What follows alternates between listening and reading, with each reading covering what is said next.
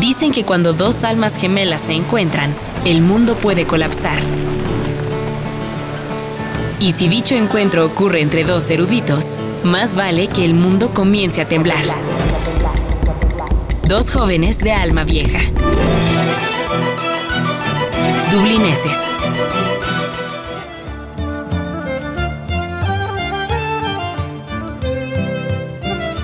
Buenas saludos a todos los que nos están escuchando. Les habla Joseba Bug eh, y bueno, pues estamos en este podcast de Dublineses y el día de hoy pues vamos a hacer una cosa que habitualmente no se ha hecho en el programa. Creo que sí que en una ocasión anterior había hablado ya de un libro mío, pero no, no, era, lo, no era lo habitual, ya que estamos prácticamente que yo, lo que yo considero la, la fase final de Dublineses, pues quería hacerlo, ¿no? Porque coincide en estos últimos programas con la aparición, ¿no? De, algunas, de algunos trabajos míos y pues quisiera dedicarlos a, hablar de, de ellos, míos, pero colectivos. Este libro del que vamos a hablar hoy, que está publicado por la Universidad Iberoamericana, se llama Jaus Nacional Socialista, una recepción de la estética de la recepción. Y lo coordinamos pues, su servidor y eh, mi amigo Sergio de Quintana, actualmente investigador del Colmex, también en el área de, de literatura. Y bueno, como siempre me acompaña eh, Aldavi Olvera. bueno, explico brevemente cuál es el origen de este libro y le paso la palabra a Sergio para si quiere añadir algo.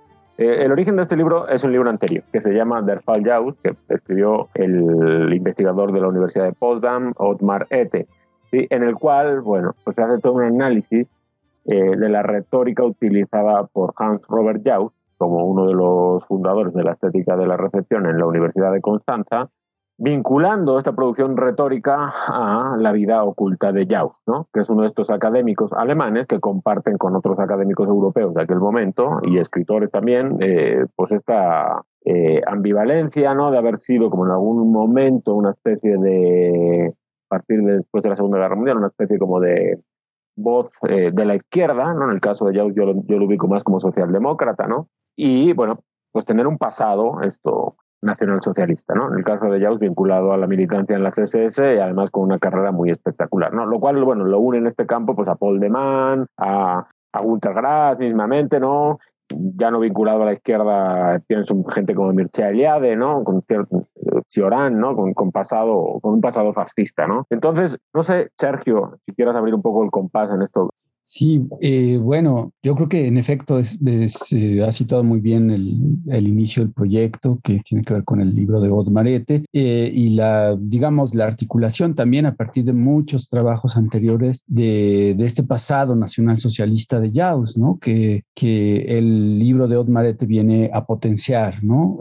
porque, digamos, había trabajos anteriores, ¿no? De que ya habían señalado y habían indicado que había una, una estrecha relación de Jaus con la estructura militar de las SS durante la Segunda Guerra Mundial, ¿no? Y claro, todo eso fue acallado, había sido acallado. Y bueno, el libro de Otmarete lo que viene es justo a potenciar todos los trabajos anteriores que ya, que ya existían. Entonces, eh, ¿qué mostraban todos esos trabajos? Yo creo que aquí viene una pequeña diferencia, ¿no? Respecto del, digamos, del horizonte de, de las otras figuras que, que, ahora has mencionado, tanto a Paul de Man como a Günter Grass, ¿no? Y Mircea Eliade incluso. Y es que eh, todas estas otras figuras si tuvieron una relación, un vínculo con el nacionalsocialismo, pero, pero no fue un vínculo tan estrecho y tan orgánico y tan potente como el que tuvo Jaus, ¿no?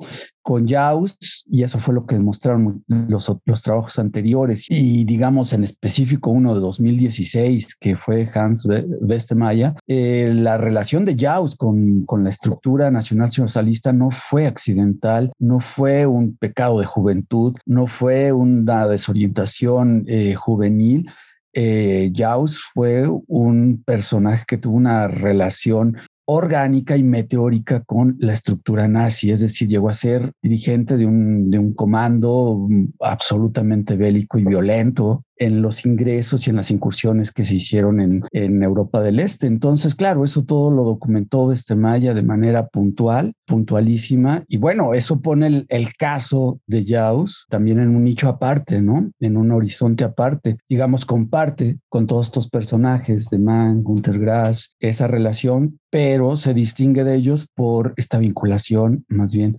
orgánica, ¿no? Con toda una estructura violenta y militar. Y efectivamente, como señalas, el libro de Ete lo que defiende es que en, su retórica, que ya lo decía yo, ¿no? en la utilización de ciertas estrategias de escritura, más que en la, más que en la teoría eh, en sí, ¿no? la, la, teoría de la estética y la recepción, que hay toda una insistencia ¿no? en el modelo belicoso eh, eh, nazi, ¿no? Cuando podríamos decir que las otras figuras que hemos dicho tienen pues como duplicidad absoluta, ¿no? Parece que aquí sí hay disfrazada, ¿no? Con ciertas estrategias que ya abundaremos luego, pues una insistencia, ¿no? En el, en el modelo eh, nacionalsocialista, ¿no? Entonces, eh, Aldavi, no sé si, quieres añadir algo. Una de las aportaciones que me parece más importantes del libro de Ete es que, a mi juicio, trata de establecer la relación entre el pasado nazi de Jaus en, en términos como de vida y la episteme, ¿no? Y el tipo de conocimiento y de propuesta teórica y de escritura que, que tenía Jaus. Porque una cosa es hablar como del pasado bélico en términos de memoria y en términos de, historia y hasta de justicia eh, de un intelectual. Y otra cosa es lo, que en varias veces se menciona en el libro, que es la continuidad de la guerra en la academia, ¿no? O por métodos académicos. Entonces, digamos, eh, lo que intenta hacer ETE en, su libro y, que es rescatado desde muy diversas aristas y perspectivas por este otro libro que ahora publica la, la, Ibero, es justamente la relación entre lo que, lo que yo pienso que es hasta, podemos traer a cuentas esa idea cervantina de, las armas y las letras, ¿no? Te quisiera eh, dejar esa reflexión ahí, ver qué, qué opinan sobre esto Joseba y, y Sergio digamos, en el escenario de todo lo que se ha hecho historiográficamente para demostrar la relación entre, bueno, no demostrar, sino sacar a flote, mostrar la relación eh, histórica que tuvo Jaus con, con la estructura militar del nacionalsocialismo, que siempre fue ocultada por él y por toda la escuela, que él formó. Bueno, pues lo que viene a aportar el libro de Otmaret es justo es una, una arista específica y que tiene que ver con lo que mencionaba yo, Joseba en un principio y que ahora el David también eh, destaca, que es a Otmar no le interesa ya, digamos, el, aspecto historiográfico, ya está completamente documentado. Lo que le interesa es ver qué relación existe, si es, ¿no? Si hay una relación entre la escritura crítica de Jaus y esas estructuras, digamos, o ese pasado eh, nazi de, del fundador de la escuela de Constanza. Y lo que muestra su libro es justo una articulación también orgánica entre las formas de escritura crítica y una, digamos, epistemia autoritaria, ¿no? Eh, y eso es lo que le interesa y eso es lo que muestra y eso es lo, lo digamos, lo, lo, peculiar de la aportación de, del libro de Otmarete que viene a potenciar ¿no? Esta, este pasado nazi más bien a un nivel de la escritura crítica. Y entonces, bueno, se vuelve indisociable el vínculo entre saber, entre apuesta crítica y episteme y pasado, es decir, relación entre vida y escritura, entre vida y apuesta crítica, donde está claramente marcado por este pasado autoritario. No sé si Joseba quisieras comentar algo también sobre esto. La primera eh, consecuencia que hay, efectivamente, de esto que te ubica retóricamente, pero que también ubica en un plano material eh, de la obra de Jaus y de la presencia de Jaus, es que es capaz de, a través de una manera muy pensada, muy militante, ¿no? digámoslo así, muy orgánica, como dice Sergio, capaz de replicar su discurso institucionalmente. De tal manera que el primer gesto que se nota ¿no? cuando empieza a destrabarse este pasado es que, que, lo, oculta muy bien, ya hablaremos de eso después, ¿no? Esto casi todos sus alumnos se ponen al servicio de ocluir la posibilidad de que el pasado salga. ¿sí? Por lo tanto, el pasado tarda muchísimo tiempo en poder salir. Estamos hablando de prácticamente 20 años, ¿no? Entre que salen las obras de Sanner, ¿no? Luego lo de Bastemeyer, ¿no? Es Jeffrey Richards, que había hecho una obra parecida con otro académico anterior. En fin, o sea, esa es una de, la, de las cuestiones que hay, ¿no? La réplica de este discurso institucionalmente, ¿no? También a través de un coloquio de, investigación de tesistas que tenía él, que tenía un nombre así absolutamente rimbombante, épico, nazi, ¿no? Como lucha y victoria o algo así, no me, acuerdo ahora el término exacto.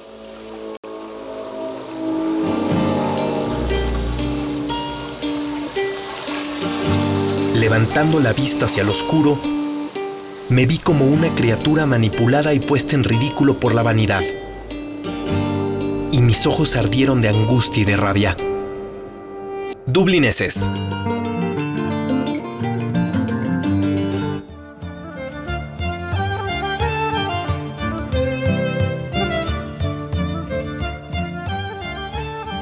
Muy bien, pues estamos de regreso en Dublineses ¿sí? y estamos hablando sobre el libro eh, Yaus Nacional Socialista, una recepción de la estética de la recepción que publicó la Universidad Iberoamericana recién este año y que bueno va a tener un pequeño, una pequeña aparición ahí en la fil de Guadalajara mediante un mediante un vídeo que, que, grabé el día de ayer precisamente y, por ahí por ahí lo podrá ver la gente de manera presencial allí, ¿no? Eh, y bueno, la primera mitad del programa hemos estado hablando del libro eh, que origina este segundo libro, el Chaos Nacional Socialista, el libro que lo origina es un libro del profesor Osmarete, ¿no? de la Universidad de Potsdam, que habla eh, sobre el vínculo entre la retórica a través de la cual se produce la obra filológica de Jaus, teórica, la propuesta teórica de Jaus, eh, con su pasado nacional, nacional socialista. ¿no? Y yo decía que bueno, una de las primeras consecuencias es que Jaus es capaz de replicar institucionalmente su discurso de tal manera que tiene un montón de figuras al servicio de ocultar su pasado, ¿no? Digámoslo así, ¿no? Y esa es una de las primeras resistencias que hay para sacarlo a la luz, ¿no? Sí, sí, sí, una estructura académica que se consolidó a lo largo de los años desde una escuela recién fundada, desde una universidad recién fundada, ¿no? Que, que en este caso fue la Universidad de, de, de Constanza. A partir de ese, de ese espacio institucional, Jaus conformó todo un grupo y bueno, fundó una escuela, digamos, que fue adquiriendo poco a poco una presencia importante y sólida y constante en toda la academia alemana. Y claro, el discurso y el, y, el ocultamiento, ¿no? Y por lo tanto la, negación de este pasado, pues se articuló a partir de toda una serie de, de figuras directamente vinculadas con la estructura universitaria de, alemana, ¿no? De toda esa escuela que formó Jaus. Y claro, eso eh, hizo que todas las voces que comenzaron a señalar este pasado, como Earl Jeffrey Richards o como, o después, ¿no? Maya, bueno, pues se opusieran constante y apabullantemente contra, contra eso y intentaran todo el tiempo acallarlo.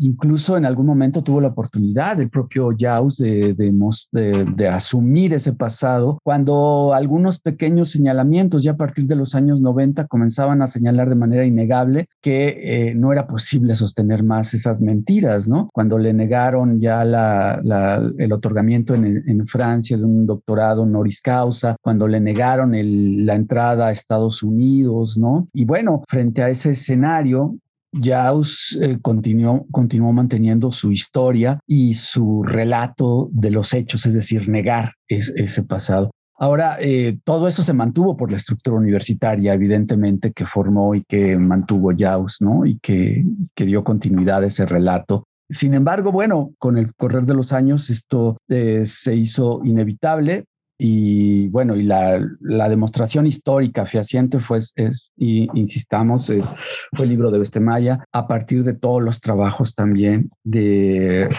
Jeffrey Richards, ¿no? Ahora, ¿Qué hacer, no? Justo, ¿qué hacer frente a esto, no? O sea, ¿qué hacer frente a ese pasado de, de Jaus, frente a esta articulación institucional que defiende un relato de la historia y frente a estos otros, estas otras apariciones de indicios, de, de artículos, de incluso de entrevistas que quieren mostrar. Eh, ah, también se nos pasa eh, una obra de teatro que también se, montó y se, hizo, eh, que, y que muestran esta articulación. Y bueno, y finalmente el trabajo de Otmarete que articula la lectura minuciosa de las estrategias retóricas autoritarias de, de Jaus en su propia escritura crítica. ¿Qué hacer frente a eso? en espacios académicos como por ejemplo el, mexicano, ¿no? Y otros espacios académicos donde fue, donde la figura y la obra de Jaus tuvo, digamos, una resonancia y una importancia muy particular. Y es aquí donde entra, me parece, un, un, elemento también que señalamos nosotros en el libro y que tiene que ver con, con el punto de partida también para, para la articulación de lo que nosotros coordinamos y agrupamos en, esta, eh, en este volumen Yaus Nacional Socialista, una recepción de la estética de la recepción, que es una conferencia en 2016 de Otmarete, donde muestra justo todos los los resultados de su, de su libro aquí en la Ciudad de México una conferencia realizada en, la UNAM, en la Facultad de Filosofía y Letras, y bueno, las primeras reacciones que hay frente a eso, ¿no? Las primeras reacciones evidentemente implicaban a, muchísimos de los personajes que, estuvieron vinculados con la difusión, la promoción y, el, la traducción de, la estética de la recepción en México, ¿no? Eh, yo no puedo olvidar, por ejemplo, la reacción de Dieter Rall, el día de la conferencia de Otmaret en, en Filosofía y Letras. Dieter Rall, eh, en ese momento, con la voz quebrada, frente a lo que estaba diciendo Otmaret, eh, decía y reconocía que le parecía impactante lo que estaba, lo que estaba escuchando, que él evidentemente nunca había tenido no, idea de lo que, de todo, de todos esos trabajos anteriores y bueno, que eso lo llevaba a pensar y a preguntarse qué es lo que había pasado, ¿no? ¿Qué es lo que había pasado y qué es, la, qué es lo que, qué hacer frente, frente, a esos hechos y frente a la develación también de esas estrategias y escrituras eh, autoritarias. Y es ahí donde comienza a surgir la idea de, bueno, hay que reflexionar, hay que pensar y hacer una revisión de lo que, de lo que también hemos recibido nosotros de la estética de la recepción y cómo la hemos recibido y para qué y por qué la hemos recibido. Y es de ahí creo que empieza a, comienzan pues a reaccionar algunas de las, de las figuras o de los personajes que están antologados o reunidos en este volumen que, que Joseba y, y, yo hemos reunido, ¿no? Entonces, no sé, Joseba, si quieres hablar un poco también de las reacciones justo frente a este escenario de los personajes que están aquí incluidos. Te agradezco mucho que, me pases la palabra y que hayas introducido la temática de nuestro libro, porque ya nos estábamos viendo por hablar exclusivamente del de Yaus, ¿no? Sin embargo, si quisiera volver al de, al de perdón, al de Ete, si quisiera volver al, al libro de Ete nada más para, para ver lo que él eh, y para resituarlo justamente en nuestro libro. ¿no? O sea, lo que él plantea básicamente, y lo resumo de un plumazo, y también en aquella conferencia que pueden ver en YouTube, por cierto, está muy buena, sí, es eh, básicamente que Jaus retóricamente ocultó su pasado mediante una estrategia textual que se llama el apunte nanofilológico, ¿no? haciendo como pequeñas modificaciones, en vez de sustituir su vida por una vida inventada, simplemente alteraba ligeramente su, su pasado, ¿no? Eh, de tal manera que se vende como un anticomunista o como un prisionero de guerra, ¿no? Cuando él era un militante convencido del, del, del nacionalsocialismo y, bueno, el prisionero de guerra no fue, lo que fue prisionero de casi criminal de guerra, más bien, ¿no? Vinculado a crímenes de guerra en Leningrado, Yugoslavia. Entonces, claro, la, la gran pregunta ahí es si esto, más allá de un nivel retórico, mmm, pueda plantearse una pregunta sobre la teoría de Jaus. O sea, es decir, si la estética de la recepción en sí tiene un componente fascista o no, porque parece que EPE se desmarca de eso, ¿no? Y resituar esa pregunta en un horizonte de recepción del propio Jaus, que fue México, ¿no? Y que fue México a partir de los años 80-90, efectivamente, con una figura como Dietrich Rall en, en la en la UNAM, pero muy particularmente en la Universidad Iberoamericana. También eso es lo que me parecía interesante también del libro, entre otras cosas, que obviamente tiene un compás mucho más amplio porque participa gente como Landa, como Luz Elena eh, Gutiérrez de Velasco, como, como la propia Regina Silverman, que es la traductora de Jaus, ¿no? al portugués, ¿no? En la Universidad Iberoamericana, Jaus fue muy importante. Sí, quizá por el vínculo entre hermenéutica, cristianismo, el intentar encontrar una salida que no se fuese por el cientificismo marxista o estructuralista, o por, por una salida eh, más formalista y encontrar ahí un, no sé, algo que tuviese que ver un poco con el horizonte humanista. Entonces ya hay como que encontró un caldo de cultivo interesante. Y así como Dietrich Rall es una gran figura en ese sentido, también lo es Gloria Prado, por la injerencia que tuvo en generaciones de alumnos, así como Jaus, ¿no? Entonces esto es importante también contar ahí con su, con su testimonio en el libro, ¿no? Y además ella tan vinculada a la, a la cultura eh, alemana. Pero en fin, yo creo que este libro lo que trata es hacerse esa pregunta teórica, ¿no? Si la estética de la recepción es rescatable como tal o no, más allá de la estrategia retórica de, de Jaus, que evidentemente creo que después del análisis de Otmar queda claro que es ultra belicosa ¿no? y, y, llena de gestos, efectivamente, que son ataques, ¿no? En, eh, él le llama ataques encráticos, ¿no? Parece interesante justo que un libro así salga de esta universidad, lo cual tiene que ver con una digamos, no, con una exculpación confesional, se puede decir de haber difundido las ideas de un escritor nazi, sino precisamente es un libro de, de teoría y es un libro que se sigue preguntando ¿Qué le, ¿qué le, pasaría como a la filología después de esta clase de experiencias, ¿no? Y lo que sería reflexionar, por ejemplo, pienso mucho en tu ensayo, Joseba, en, en el Antillavos y en el asunto de la revuelta este, edípica, ¿no? O sea, en una universidad donde se enseñó o se sigue enseñando todavía, porque a mí en sí me tocó este, parte de, la estética de la recepción, pero también en contraste con otras cosas que ya hay, que vemos mucho en la universidad, ¿no? Este, yo sigo pensando como en, en la relación entre humanismo y poder, ¿no? O la relación entre, entre letra, academia y este y el carácter afirmativo de la cultura, por ejemplo, ¿no? Entonces esta clase de reflexiones y de revueltas propias dentro de la propia, de la misma universidad me dejan pensando en, me deja pensando en la aparición del libro. Me gustaría justo preguntarles, quizás ya yéndonos a corte, eh, sobre el gesto, ¿no? De publicar ese libro en la Ibero y lo que sería este tipo como de revuelta edípica. Esa quizás pregunta va más para para Joseba, ¿no? ¿Cómo latió mi corazón mientras él corría hacia mí a campo traviesa? Corría como si viniera en mi ayuda. Y me sentí un penitente arrepentido. Porque dentro de mí había sentido por él siempre un poco de desprecio. Dublineses.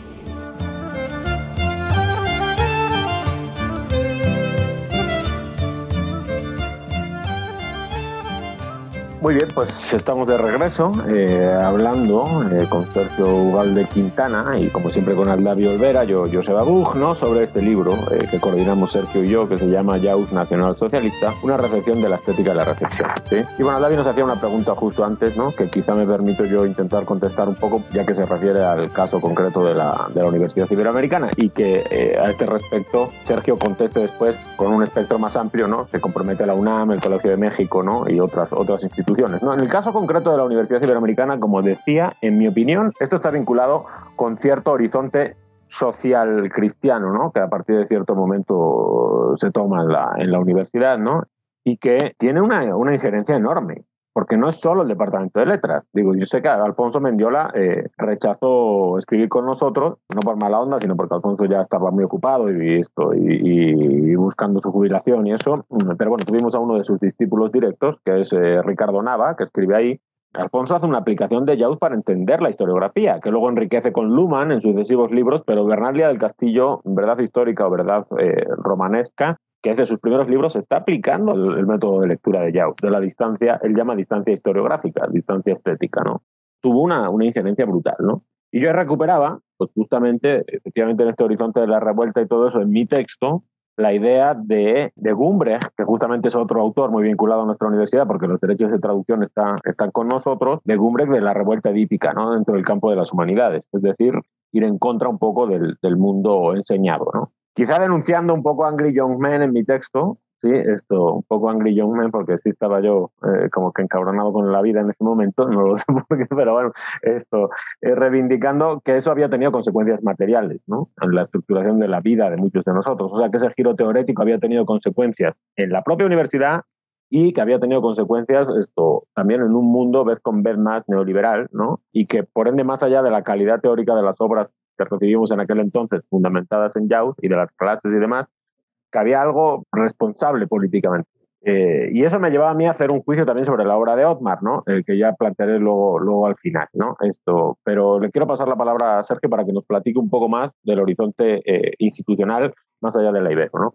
Sí, bueno, pues al igual que la Ibero, eh, la UNAM tenía o había, digamos, se había provisto, ¿no? De un, de un aparato también, una serie de elementos eh, centrales de la estética de la recepción y, y, bueno, y en ese sentido son muy, importantes los, justo los varios de los textos que están aquí reunidos porque muestran ese escenario en el cual la, estética de la recepción y específicamente Jaus cumplieron un papel, ¿no? La recepción de todas sus teorías y, de sus, y la traducción de sus obras cumplieron un papel, ¿no? Importante.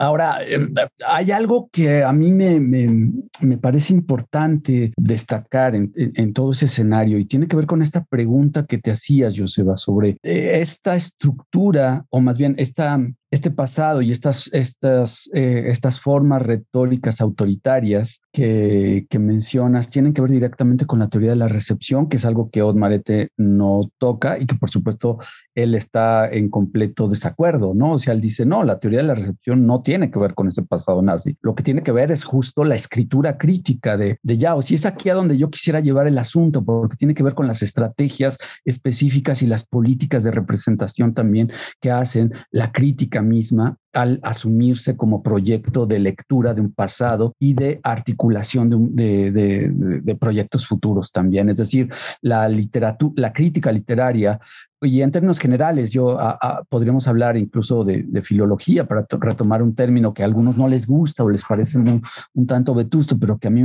a mí creo que en el núcleo del, del término se encuentra prácticamente todo lo que hacemos como trabajo de crítica literaria, es decir, eh, historia, crítica, comentario, de, algo que ya que, denominamos literatura. Eh, bueno, esos trabajos de la literatura de alguna u otra manera tienen que ver con cómo se inscriben y cuál es la responsabilidad de esos trabajos en, la medida de la posición que toman y en, en, torno a las estrategias de lectura de un pasado. Entonces, claro, creo yo que la pregunta por la teoría de la recepción en su vínculo con el nazismo para Otmar no, no eh, para Otmar no, no hay un vínculo, pues, no hay una relación directa. Lo que hay es una relación entre la escritura de personajes específicos con una forma ¿no? De, aproximarse al hecho de la literatura, es decir, con una, una posición de una política de la crítica, ¿no? Y es ahí donde, donde me parece que, que destaca justo pues la reacción de muchas de las figuras de la, dentro de la UNAM y del Colegio de México frente a eso, ¿no? Es decir, ¿qué hacer frente, frente a esa evidencia innegable? ¿Qué hacer frente, frente a eso? Y yo creo que que el, libro es una muestra de, de, la, pues del, del, intento de revisión crítica del propio pasado, de cómo, cómo se, se, se asumió, cómo se, se, se, practicó, y la alerta específica sobre cuáles son las formas mismas que nosotros asumimos a la hora de acercarnos críticamente a un texto. Es decir, que hay consecuencias y hay responsabilidades ¿no? de la escritura crítica también a la hora de acercarse a un pasado literario o eh, histórico. Eh, pero no sé qué piensas tú, Joseba, porque tú sí estabas muy interesado en mostrar justo ese, o, eh, establecer un vínculo, ¿no? Entre la estética y la teoría de la recepción y, el nazismo. Sí, cuando uno escribe un texto no tiene la oportunidad de leer los de los demás del libro. Eso, es una de las cosas de que pasan siempre, ¿no? Entonces, bueno, yo entré ahí con una especie de texto, yo creo que muy virulento, no, no sé si ahora escribiría un texto así hace muchos años. Parece casi que el de Jaus, o sea, yo reivindicaba la, la violencia de Jaus, que habría que rescatar la violencia de Jaus para, para destruir completamente, ¿no? Todo el horizonte de lo, todo el horizonte de, lo, del, de estos giros teoréticos, ¿no? de la cultura occidental, ¿no? de cierta ilustración, en tanto en cuanto para mí estaban vinculados muy de colonial ¿no? al, eh, a la construcción de un piso sangriento de la modernidad que generalmente no crea las condiciones de posibilidad para emplazar su discurso críticamente. O sea, es decir, o sea, que por ejemplo libertad, igualdad, fraternidad y eso están basados ¿no? sobre el desarrollo desigual de la modernidad en otros puntos del planeta, ¿no? Y que por lo tanto hablar de una teoría literaria que se abra como la voz del otro, la conciliación, la no sé qué, o sea, le resta importancia a los antagonismos y eh, finalmente eh, como que deslíe la polémica en, un horizonte que, funda una, una, falsa totalidad, digámoslo así, que es en el fondo la europea o la de los espacios del privilegio ¿no? norteamericano o en la propia Latinoamérica o en el espacio colonial. Claro, Ahora leo tu texto, ¿no? Y pues obviamente me doy cuenta que Ete es alguien muy sensibilizado por Martí, ya lo veíamos en, unos textos anteriores que habíamos publicado de él en la Universidad Iberoamericana, ¿no? Y que más bien quizá lo que hace él es una apropiación descentrada de los valores de la ilustración, en tanto cuanto permite esta polilógica crítica de la que hablas tú, ¿no? Y eh, replantear un proyecto ilustrado, pero en un sentido mm, como dice Luz Elena en su texto, de verdad, ¿no? O sea, no hipócrita, ¿no? Que es el que yo denuncio un poco en mi, en mi texto de hombre hombre enojado, ¿no? De joven hombre enojado, ¿no? Pues, o sea, no más puedo decir eso, ¿no? Uno escribe su texto cuando, cuando, cuando no ha leído todo lo de los demás, ¿no? Entonces, esto, a mí había un tufillo ahí en, la obra de Otmar que me, que me olía a esa cultura socialdemócrata que yo odio de Europa, ¿sí? Esto, y entonces, y que me parece que es completamente hipócrita, y por ende, por ahí me iba con muchas de las críticas, ¿no? Porque yo en la recepción de la Universidad Iberoamericana sí ubicaba algo de eso, ¿no? Porque tuvo que ver con una época muy neoliberal de la Universidad Iberoamericana, porque tuvo que ver con una época que perdió todo el horizonte social, eh, basándose supuestamente en una especulación teórica muy elevada, ¿no? Eh, que permitió que pasasen muchísimas, muchísimas cosas ¿no? dentro de la propia universidad. Entonces, en ese sentido iba mi, iba mi, mi texto, ¿no? Pero claro, como comento, pues es un texto que habría que ahora revisar, ¿no? Si hubiese oportunidad, ¿no? Yo, yo justo recuerdo en ese cuando discutimos el, texto de, de ETA en clase, lo, que me hacía ruido es como la renuncia total a la idea de polémica, ¿no? Y si, y si la idea de, eh, de polémica o digamos, eh, traería la potencia como de la, de la propia crítica o como de hacer frente a ciertos valores como eh, ilustrados. Si bien eh, también me preocupaba yo como de este tono conciliador, multiculturalista que tiene Europa, que a final de cuentas también crea sus propios afueras, que es parte de lo que viene también en el texto de, de Joseba, ¿no? Digamos, la violencia ya no se daría en, Europa, que es donde se conciliarían como las diferencias, y en otras partes, este, toda la violencia de la letra y del poder este, estarían totalmente activadas, ¿no? Eh, y preguntar si, pues, cuál sería como el horizonte de la crítica. Si la crítica pudiera tener cierto, si algunas de las raíces de la propia idea de crítica pudieran tener esta vertiente o esta cercanía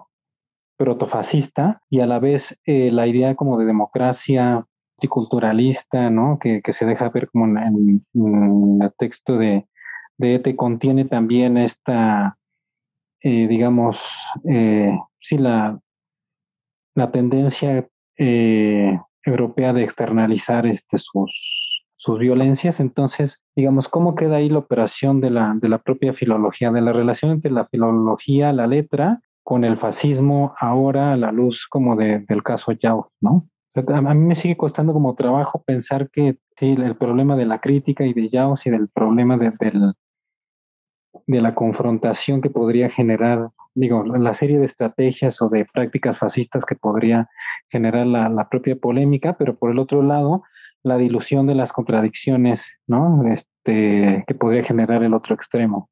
Entonces sigo como en ese problema, ¿no? De, de pensar eh, desde América Latina o desde nuestro propio continente, eh, cómo queda la crítica parada ante eso, ¿no?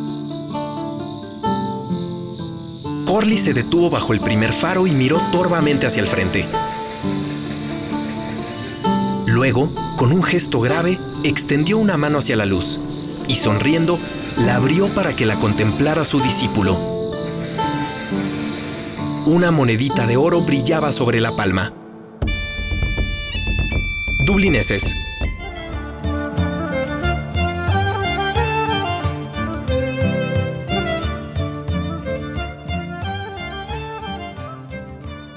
Pues estamos de regreso en Dublineses, ya para la franja crepuscular de este, de este programa, perdón, y eh, bueno, estamos platicando con Sergio Ugalde y Aldario Olvera, ¿no? sobre este libro que acaba de aparecer, ¿no? coordinado por Sergio y por mí, que se llama Yaus Nacional Socialista, una recepción de la estética de la recepción, publicado por la, por la Universidad Iberoamericana. Y bueno, justamente Aldaviano nos, nos soltaba una, una pregunta eh, difícil, eh, que no sé si, si quiera responder Sergio.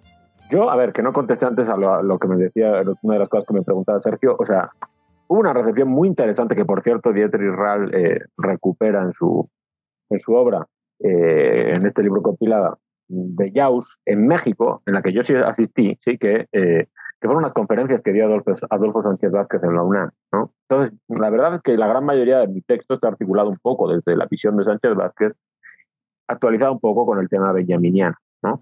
Es decir, eh, que me parece que Jaus crea una especie de continuo, y en general la neohermenéutica, una especie de continuo sumamente afirmado en el canon y en un canon eurocentrado, ¿no? en vez de leer la estética como una suma de discontinuidades, digamos, el canon como una suma de eh, discontinuidades que podría articular críticas eh, para mirar hacia otros lugares de la, de la historia. ¿no? Entonces, eh, en ese sentido es que yo vinculaba o sea, la violencia de la retórica de Jaus con la, con la teoría de la recepción en sí. ¿no? En tanto cuando me parece que es como una especie de teoría que invisibiliza, ¿no? una vez más, el, el conflicto supuestamente dialogando continuamente con una otredad que descubre a través de la distancia estética y eso, pero que esa otredad se te está imponiendo porque es el canon. ¿sí? Por lo tanto, no hay ninguna posibilidad de participación para que el que recibe ¿no? esto, creando un diferencial absoluto respecto de todo eso, ¿no? una discontinuidad absoluta. Cuando muchas veces, en mi opinión, la producción de la historicidad del arte tiene que ver con cortes eh, discontinuos, ¿no? con discontinuidades. ¿no? Eh, y bueno, no sé, te paso, te paso la, la palabra, Sergio, para, para si quieres añadir algo más. Sí, eh, bueno, a mí lo que me gustaría destacar ahora ya, digamos, llevar todo esto a la, a la, conformación del propio libro, ¿no? Porque el libro lo que, lo que reúne son las perspectivas de distintos personajes de la, de la Academia Mexicana, pero también de la Academia Brasileña, ¿no? Porque tenemos la participación de Regina Silverman, ¿no? Que es, como lo mencionaba Joseba al, al inicio del programa, eh, la traductora de Jaus al portugués, pero eh, también hay una colaboración de ella eh, porque ella escribió el prólogo a la traducción portuguesa brasileña del el caso Yaus de Otmarete. Entonces, claro, este texto que, que, tiene aquí Regina es parte de la recepción en Brasil ya de, este, de esta lectura, de esta contralectura de la, de la obra de Yaus. Y bueno, eh, así como está Regina, así como ya hemos hablado de Gloria Prado, ¿no? que, que, que cumple un papel muy importante y fundamental en la Universidad Iberoamericana para la, estructuración de la, de la, recepción, de la estética de la recepción. Así también está el trabajo de Diterral, ¿no? So, que hace también un panorama sobre, el sobre México. Está el trabajo de Yosulanda, ¿no? Donde establece un vínculo entre la episteme y el ser, ¿no? Nuevamente ahí entre la, posición crítica de Jaus y su, su, perspectiva y su vida. Está el trabajo de Luz Elena Gutiérrez de Velasco, que centra el, el, eh, su su, apuesta sobre la, lectura de la criptografía de, de, ¿no? Como todo el tiempo dejó señales, quiso borrar su pasado, pero todo el tiempo dejaba señales, ¿no? De, ese pasado nazi. Está, eh, bueno, está mi texto sobre que hago una especie de contraste ahí entre la apuesta de Jaus y la apuesta de Otmarete. Está el texto de Ricardo Nava, ¿no? Del que ya hablaba ahora Joseba. de está el texto de Sebastián Pineda, ¿no? que también este, lo hace de una posición eh, particular, crítica y polémica ¿no? respecto a los estudios culturales ¿no? y la teoría literaria.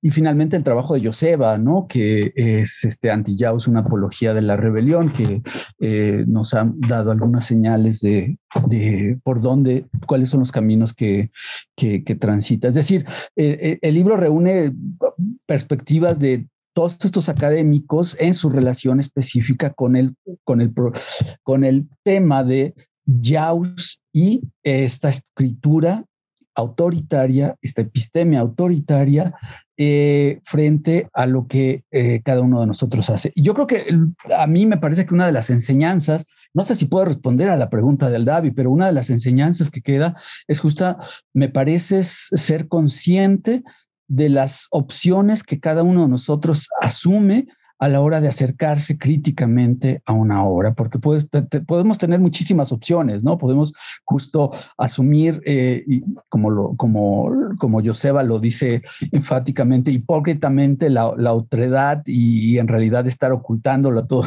todo el tiempo bajo un manto de, de, universales, ¿no? Que es lo que ha pasado, o podemos asumir, eh, o podemos asumirla de otras maneras, ¿no? Eh, exactamente, todavía no sé, no, no sabría explicar cuáles, pero es, cierto que eh, hay que pensar cuáles podrían ser, cuáles, cuáles podrían ser, ¿no? No, no dejar, por ejemplo, o tratar de ser conscientes de no cerrar los, los, los, eh, los, sentidos, ¿no? El sentido de, las obras, no cerrar también eh, la posibilidad de, interpretaciones, ¿no? Claro, eh, teniendo en cuenta que siempre tenemos, debemos asumir un, un trabajo detallado de, en esos eh, en esas aproximaciones.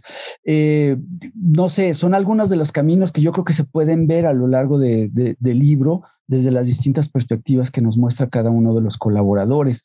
Eh, no sé qué piensas tú, Joseba, al respecto. Sí, yo creo que lo que el libro demuestra también, entre otras cosas, es que hay formas de escritura ¿no? que no están vinculadas al imperativo del mercado, gracias a la, a la academia, ¿no? y que permiten re, recuperar para, para la discusión, ¿no? Que, los ejercicios de lectura y de crítica y todo eso son pues un campo de fuerzas para seguir pensando este problema, ¿no? De las violencias y de las de las esto de las imposiciones, pero también, ¿no? De las insurgencias, de las rebeliones y demás, ¿no? Eh, más allá de que efectivamente bueno, hay que asumir que hay una disociación absoluta entre, entre teoría y práctica, ¿no? Pero es un género de escritura que cuando menos a mí, y, eso, y en eso me parece interesantísimo el texto de Joshua Landa ahora que lo mencionas, ¿no? el que finalmente todo acto de escritura y de lectura tiene que ver con la asunción de, un, de una posición ética, ¿no? finalmente. ¿no?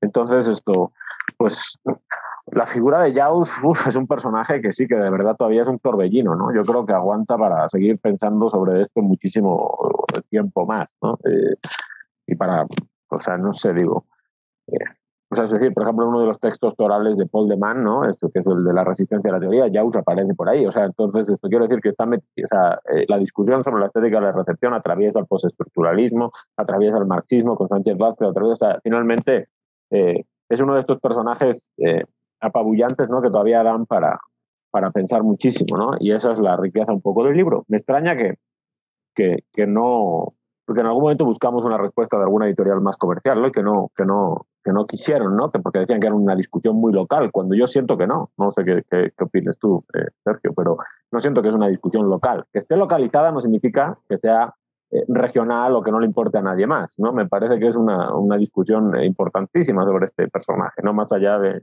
los textos de nuestra autoría, simplemente por los demás que están ahí, ¿no? Sí, claro. O sea, y yo creo que signo de eso, insistiré, es el trabajo de Regina, ¿no? Que nos muestra cómo también desde la Academia Brasileña puede tener una importancia radical, ¿no? El, pensar o el repensar estas estrategias y estas formas y estas escrituras, ¿no? Y yo creo que podríamos replicar eso en cada uno de los distintos espacios. Es decir, la experiencia mexicana tampoco es que sea muy eh, eh, excepcional en ese caso, ¿no? Yo creo que lo, lo que sucede es que, digamos, eh, tomamos estos eh, a, todos estos participantes, porque evidentemente era la reacción que, tenía, que, había en, en, la Academia Mexicana frente a lo que estaba sucediendo. Y bueno, y pudimos incluir a alguien que no era de la Academia Mexicana, pero yo creo que se podría pensar justo en, en muchísimos otros ámbitos, ¿no? O sea, eh, eh, daría para hacer indagaciones en todos los otros campos académicos de América Latina y eso solo pensarlo en América Latina, pero yo creo que en efecto pueden tener ecos en, otro, en otros lugares, ¿no? Eh, pero eh, tal vez Aldavi tenga alguna otra impresión al respecto, no sé. Sí, no, yo más bien conforme iba leyendo el libro y entendiendo las dimensiones de la del eco, ¿no? Del, del eco, del retumbar, vamos a llamarle así, ya en América Latina, me parecía cada vez más que estaba este, ante un asunto que era digno de película, ¿no? O mínimo de obra de teatro. Y ya leyendo tu, tu texto, Sergio, pues entendí que ya desde hace tiempo había una novela y una serie de, obras de teatro y de documentales sobre el caso, porque me parece que a final de cuentas lo que hay aquí es, eh, voy a sonar a caja de repetición de, mí mismo, pero la, es una relación entre entre la escritura, el pensamiento, la vida y también la institucionalidad y el poder, ¿no? Y tendemos, eh, sí, a pensar como en la academia, como el asunto donde se dirime la verdad, donde se arroja luz sobre la realidad y existen casos en los que no, ¿no? En, las, en los que la propia teoría, el arte también y la, y la propia cultura se afirman a sí mismos, ¿no? Y nos presentan esta clase de casos que nos a final de cuentas, yo mientras leía, eh, había cierto como, no sé si llamarle escalofrío o como asunto, como, como un impacto en, en, lo que podría llamarse las afecciones propias de tener un vínculo teórico, académico con un autor que a la vez usaba eh, sus reflexiones para conformar otro círculo, la continuación de la guerra este, en, por otros medios, ¿no? Que son los letrados. Entonces me parece que es re importante, ¿no? En el asunto, yo creo que el texto de Joshua Landa un poco apuntala a eso, ¿no? Las, eh, el asunto de la ética, la vida la, la, y la propia escritura. Pero bueno, eh, no quiero tener última palabra, no sé. Yo creo que Joseba podrá cerrar. No, yo a lo que me refería, o sea, más allá de lo, de lo local en la, en la perspectiva eh, mexicana, ¿no? De la reflexión, porque efectivamente está Regina, ¿no? Me refería un poco a que me acuerdo que en algunas discusiones que tuvimos con, con editores esto nos, nos, decían que era un libro localista en el sentido de estar como circunscrito a, la, a, una recepción anecdótica por parte de académicos de la UNAM, del Colmex y de la, y de la Ibero, ¿no? Yo no siento que sea anecdótica, es que ese es el problema, más bien es, un, es una recepción esto, y una discusión que se sitúa, ¿no? O sea, porque cada uno de ellos cuenta cómo llegó ya a su vida, claro, y cómo llega pues, la gran mayoría de nosotros, desprovisto de todo este eh, andamiaje ¿no? que demuestra su militancia en este sentido, que claro, hubiese provocado otro tipo de lectura, ¿sí? queramos o no, si hubiéramos sabido o no sabido que, era un, que era un hubiéramos sabido que era un militante de las SS tan comprometido, ¿no? Entonces, bueno, lo rico del libro, que justamente yo creo que estaría como una especie de narrative scholarship, no sé cómo llamarlo, ¿no? En el que cada uno hace una especie como de testimonio y a la vez de operación crítica y teórica, ¿no? Y que yo creo que fue mal leído cuando, cuando lo planteamos ante otras editoriales, porque obviamente la discusión no es que sea local ni anecdótica, sino que es eh, de toma de posición, ¿no? Ahora sí que en crática, ¿no? decirlo, agarrando la, la postura de, de, de, en crática y, y, y, acrática a la vez, ¿no? Entonces, esto, eso es un poco a lo, que, lo que, a lo que yo me refería. Entonces, en ese sentido, yo recomiendo ampliamente que, que se lea el libro, ¿no? Porque Jauss es una figura fascinante encima también, ¿no? Y por ahí todo lo que se ha escrito sobre él, lo de lo de Westemayer, ¿no? Lo de lo de Jeffrey Richards, la obra que tiene también importante sobre otros eh, personajes vinculados con la con las SS y también esto la obra de eh, de Gerald Tanner, que es esta primera obra de teatro también que salió, ¿no? Eh, en fin, eh, Gumbrecht, ¿no? Que tiene algunos escritos sobre sobre Jauss también, ¿no? O sea, hay, hay un campo de, de batalla todavía bien interesante, ¿no? Para seguir pues le agradecemos muchísimo a, a Sergio Ugalde. No sé si nos quiera compartir rápidamente unas palabras finales. No, bueno, que estoy completamente de acuerdo contigo, que no se trata solamente de cuestiones anecdóticas, ¿no? Que el libro no trata de cuestiones anecdóticas, que el libro lo que articula es justo a partir de la propia experiencia vital de, de muchos de los participantes y de su relación con, con esa experiencia de recepción de, una obra, eh, trata más bien la articulación misma de, de, a nivel teórico y, y, de, de, qué hacer con, con, eso, ¿no? ¿Qué hacer y cómo hacer, y cómo hacer para que pueda, eh, digamos, eh, tener un, una trayectoria o algún futuro, el ejercicio mismo de la crítica literaria que nosotros tratamos de hacer constantemente. Entonces, eh, nada, que estoy completamente de acuerdo con tu posición, no es anecdótico, es un asunto que tiene que ver con estructuras y formas de acercamiento y de trabajo, ¿no? Y que en esa medida no es para nada local o, o, situable, sino que es emblemático de lo que podría pasar en cualquier otro lugar y, y bueno, y de los caminos que tendríamos que estarnos preguntando sobre lo que vendría en un futuro sobre la filología o los estudios literarios, ¿no? ¿Qué hacer con ellos también? En fin. Pues le damos eh, muchísimas gracias a Sergio Galde, ¿no? Por, por su asistencia a este Dublineses. Eh, y bueno, pues gracias al David Olvera como siempre y nos escuchamos a la próxima. Dublineses. En los podcasts de Ibero.2 también corre el celuloide. Las extraordinarias cápsulas temáticas del cine y ahora podrás disfrutarlas cuando quieras en versión portátil. Escucha su primera temporada en plataformas de audio y en ibero2.cloud. Ibero.2. Música para pensar.